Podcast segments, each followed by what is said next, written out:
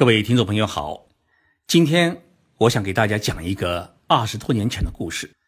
到过上海的朋友一定知道，浦东有一家很大的百货公司，叫上海第一八佰伴。为什么这家百货公司叫第一八佰伴？许多人呢可能并不知道它的由来。第一是指上海的第一百货公司，就在南京路上的那家百货公司。八佰伴是日本的一家商业公司，上海第一八佰伴是中国政府批准的第一家中外合资的百货公司。一九九五年十二月，第一八佰伴在浦东开张的那一天，店里面啊涌进了一百万人。当时十分稀罕的免费的塑料袋都被抢光。第一八佰伴给中国百货业带来的一个最大的改变。就是一楼原来都是卖羊毛衫的，自从第一八佰伴进驻上海之后啊，中国所有的百货公司的一楼后来都改成了卖化妆品。如今过去二十多年，第一八佰伴是越办越火，创下了近年来中国百货公司营业额最高的记录。但是八佰伴却在日本破产了。曾经作为日本最大的商业集团。八百万为什么最终会破产？这其中的故事是我的亲身经历，今天讲给大家听。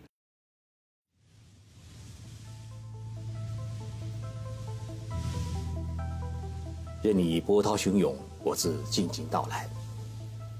静说日本，冷静才能说出真相。我是徐宁波，在东京给各位讲述日本故事。大家是否还记得，在八十年代，中央电视台播放过一部日本电视连续剧，叫《阿信》。这部电视连续剧描述了一位出身贫寒的日本女孩阿信，她奋斗求生，最终是出人头地，成为大超市老板的传奇经历。这位阿信就是八佰伴的创始人和田佳津老太太。如果大家从东京坐新干线去京都、大阪的话呢，一定会经过伊豆半岛，那里有一个新干线的车站叫热海。热海是八佰伴的发祥地。一九二八年，距今九十年前，和田家静和丈夫一起在热海呢摆了一个蔬菜摊，开启了八佰伴创业的时代。第二年，夫妻俩生了一个儿子，取名叫和田一夫。一九五零年，也就是和田一夫二十一岁的时候，热海发生了一场大火，把他们苦心经营了几十年的蔬菜店和家都全部烧毁了。这是八佰伴在发展过程当中遭受的第一次沉重的打击。但是，和田夫妇并没有被大火吓倒，当年他们就在废墟上重建了家园，楼上住人，楼下是卖蔬菜。大火发生之后的第二年，和田一夫从日本大学毕业。他的父亲对他说：“你什么公司都不要去，就回家来继承家业。”和田一夫是一位孝子，很听爸妈的话，于是他就告别了东京，回到了热海老家，开始经营起父亲留给他的这家蔬菜店。和田一夫毕竟是一位学经济出身的大学生，在他二十七岁的时候。他把这家蔬菜店呢改名为是八佰伴食品百货公司。公司改名以后，他进行了一个小小的改革，就是取消了讨价还价的机制，实行了明码标价。这种做法奠定了八佰伴现代管理的模式。所以，和田一夫常常把一九五六年的这一改革作为自己的创业的元年。八佰伴真正发生一个。革命性改变的是在一九六二年，当时和田一夫随同日本的一个零售业访问团去美国考察，他在美国看到了一种崭新的商业业态，叫超市。回到日本以后啊，和田一夫立志要把八佰伴改造成日本第一家的超市集团。经过五年的发展，八佰伴在整个伊豆半岛已经开设了七家超市。一九七一年，八佰伴。开始进军南美市场，在巴西的圣保罗市开设了第一家的海外超市。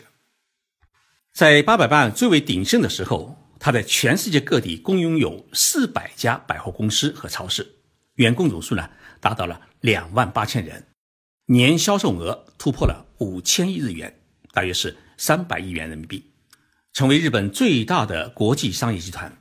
和田一夫也因此成了商业皇帝，要见他一面是难上加难。但是，在一九九七年，八佰伴突然宣布破产，这一商业帝国的轰然倒下，震惊了整个国际社会，也直接影响到中国。许多人担心，上海第一八佰伴会不会也跟着破产？破产四年之后，和田一夫写了一本书，叫《从零开始的经营学》，讲述他在沉默了数年之后。重新创办一家 IT 公司的故事。我在东京的书店里面看到这本书以后啊，通过出版社与和田先生取得联系。就在东京大学边上的一个老式的公寓楼里面，我见到了和田一夫先生。他的办公室啊，只有二十多平方米。印象最深的是办公室的后面有一排书。就在这狭小的办公室里面，和田先生跟我谈起了八百万。为什么破产的原因？他说，第一个原因是太相信房地产市场。日本在八十年代进入了泡沫经济时期，全国上下普遍相信房地产价格还会上涨。当时整个八百万集团正处于一个迅速扩张时期，而银行呢，贷款也找不到一个可贷的企业，于是就找到了和田先生。告诉他一个道理：如果你买一块土地，再在这个土地上面建一个购物中心，然后你自己使用一部分，再出租一部分，你至少可以获得三份利润。第一是土地升值的利润，第二是房产升值的利润，第三是店铺出租的利润。和田先生想想啊，也是对，于是八百万就拼命的购买土地，然后自己建造购物中心。使得整个八百伴最终成了日本最大的商业集团。但是，万万没有想到，在一九九零年，日本的泡沫经济出现了崩溃，一夜之间，地价暴跌，房价暴跌，整个消费市场陷入了低迷，银行开始上门讨债。和田这才发现，自己买土地造房子是一个多么愚蠢的做法。和田先生说的第二个原因是要面子，把公司总部盲目的搬到了香港。当八百万在海外的子公司达到了一百多家的时候，他觉得作为一家国际商业集团，总部应该搬到海外去，只有这样才能体现作为一个国际商业集团的地位。就在一九九零年，日本已经出现了泡沫经济崩溃的兆头的时候。和田先生居然把八百万总部迁到了香港，把公司最核心的业务，也就是日本市场，交给了他的弟弟打理。但是，和田一夫的弟弟是搞财务出身，他并不具备企业经营管理的能力，而且他又很怕他哥哥，所以在日本泡沫经济崩溃、企业的销售业绩出现大幅下滑的情况之下，为了让在香港的哥哥安心。和田先生弟弟呢，开始做假账，而且在公司严重亏损的情况之下，还给股东们分红。这对一家上市公司来讲是一个致命的伤。等和田一夫发现弟弟的问题时，日本根据地已经是地动山摇。和田先生说的第三个原因是过于相信银行。在八百万破产前半年。和田一夫赶回了日本，他亲自担任日本八百万公司的经营本部长，实施公司的拯救计划。当时他与日本的另一家大型的超市集团叫大荣公司达成协议，将十六家店铺呢卖给大荣公司，卖掉以后呢，得到了三百二十亿日元的资金。银行得知和田一夫有了三百二十亿日元的资金以后啊，于是就游说和田一夫。先把银行的钱还上，然后一个星期之后呢，再贷给八百万公司。银行说：“这样的话呢，您作为上市公司的话，股票也会上涨。在这个关键的节点上，和田一夫犯了一个致命的错误。和田先生跟我讲，我当时真的有些天真，认为只有将这个钱啊还给银行以后，银行还会再贷款给我。但最终的结果是，银行收到了这三百二十一日元以后，却没有履行诺言，拒绝再借钱给爸爸办公室。在这样的情况之下，爸爸办山穷水尽，他不得不宣告破产。和田说。这是我一生当中做出的一个最大的错误的决策。如果当初不把这些钱立即还给银行的话，也许爸爸办还能活下来。一九九七年九月十八号，在八佰伴迎来了创业七十周年的时刻，和田一夫走进了静冈县地方法院，向法院递交了公司的破产申请。从法院回到家。和田夫人正在看电视，电视上全是八佰伴破产的报道。他的夫人还没有感觉到公司申请破产到底意味着什么。和田先生告诉他：“我们已经变得一无所有了。”一个星期之后，和田先生和夫人只被允许带几件换洗衣服离开了自己的家，房子和家具都被法院封存抵押。从一个商业帝国的皇帝变成一个无家可归的流浪汉，和田一夫他从来没有想到过自己的人生会沦落到这个地步，但是这是无情的现实。公司破产的时候啊，有人给他提建议，让他保留上海第一八百万的股份，给自己的老年生活留一条后路。但是和天一夫认为，因为公司的破产。这么多的股民的财产受损，股票变成了废纸。如果他再给自己留一点财产的话，是有违自己的良心。所以，他放弃了在公司内所有的权益，也辞去了所有的社会职务，并答应一直到死为止，每个月都力所能及的归还一部分债务。二零零一年。我把和田一夫先生的那一本《从零开始的经营学》翻译成了中文，并取了一个新的书名，叫《不是鸟》。不是鸟在上海出版，因为这个契机呢，我陪同和田夫人和和田先生访问了上海。这是和田先生相隔四年重新踏上上海的土地。他说：“我离开的时候是八百万集团的总裁，再回来时。”我已经是一个普通的老人。虽然如此，上海人民依然给予和田先生以热烈的拥抱。当时的上海市长徐匡迪先生在市政府大厦亲切会见了和田先生和他的夫人，并对和田先生说：“八佰伴的破产也是有亚洲金融危机冲击的原因。不管怎么样，八佰伴集团没有了，但是上海第一八佰伴是依然存在。”这一名称不会改变。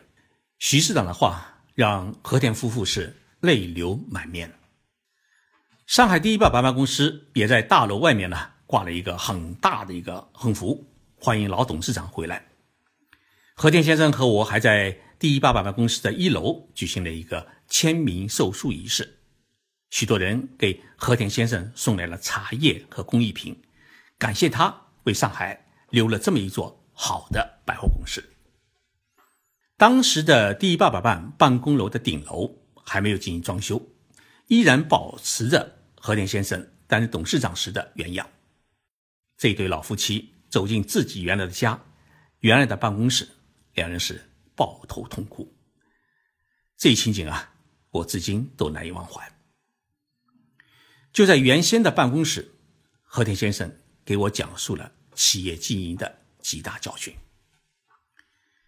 他觉得，第一，千万不能相信房地产永远会涨价。他说，就像一个人爬坡一样，爬到山顶，他总有下山的时候。商业企业必须是轻资产，就像日本的伊藤洋华堂，在人们头脑最为发热的时候，这家商业集团他一直坚持不买地、不建房，始终是租房开店，开得好的话开下去。开得不好的话，就随时退租关门。正因为如此，伊藤洋华堂呢，它并没有遭受到泡沫经济崩溃的过大的冲击，而且还收购了美国的七幺幺便利店，取代八佰伴成了日本最大的商业集团。第二，千万不能相信银行对你的许诺，保证公司一定的现金流量，控制企业的发展规模，这是维持公司生命的关键。第三。个人资产与公司资产一定要分开，也就是说，左边的口袋和右边的口袋是不能混用。和田先生在公司处于资金周转困难的时候啊，他拿个人资产抵押借款，结果最后自己连一套房子都没有保住，还承担了两千亿日元的连带债务。第四，在公司的经营上面，不能够太多考虑家人朋友的面子和情谊。要做到铁面无私，只用能人，不能用无能的亲戚朋友。和田一夫先生今年已经九十岁，他如今啊和夫人一道生活在伊豆半岛。什么时候啊，我想去看看他，告诉他我们许多中国人还记得他。谢谢大家收听这一期的节目。本期节目是由我和成都艺术城联合企划打造。我们希望通过介绍日本人经营企业的甜酸苦辣，介绍他们的经验和教训，能够带给我们中国企业家一些智慧的启迪，更好的做好自己的企业。我们周六再见。